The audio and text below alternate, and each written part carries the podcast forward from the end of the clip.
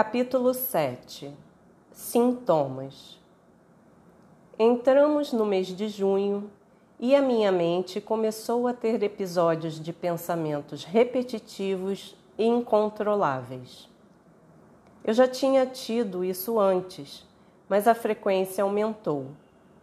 À medida que vinham os pensamentos, em sua maioria repletos de medo e desesperança, eu tentava impedi-los, o que desencadeava os mesmos pensamentos diversas vezes.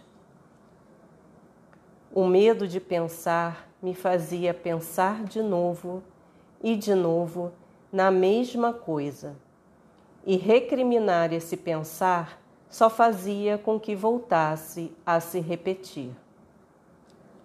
A cada semana estes pensamentos repetitivos e acelerados aumentavam e eu sentia uma dor na parte frontal da cabeça, que dali em diante foi um dos meus principais sintomas.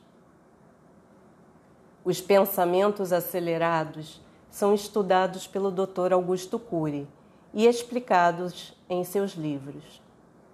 Minha mente já passava uma boa parte do tempo dominada por isso.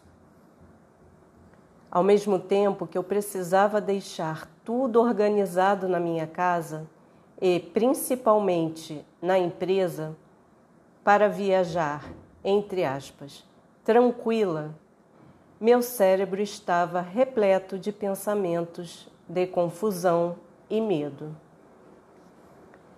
para o amigo leitor e amiga leitora saberem.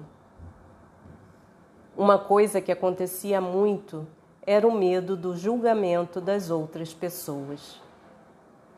Quase ninguém sabia da situação real pela qual eu passava, mas o fato de algumas poucas saberem já era suficiente para eu considerar que essas pessoas além das que eu imaginava que pudessem saber, me julgassem e culpassem. O pensamento ia longe. E você pode se perguntar: por que não pediu ajuda?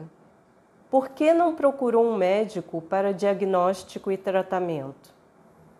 Pois é, este é um dos pontos mais importantes nesta história.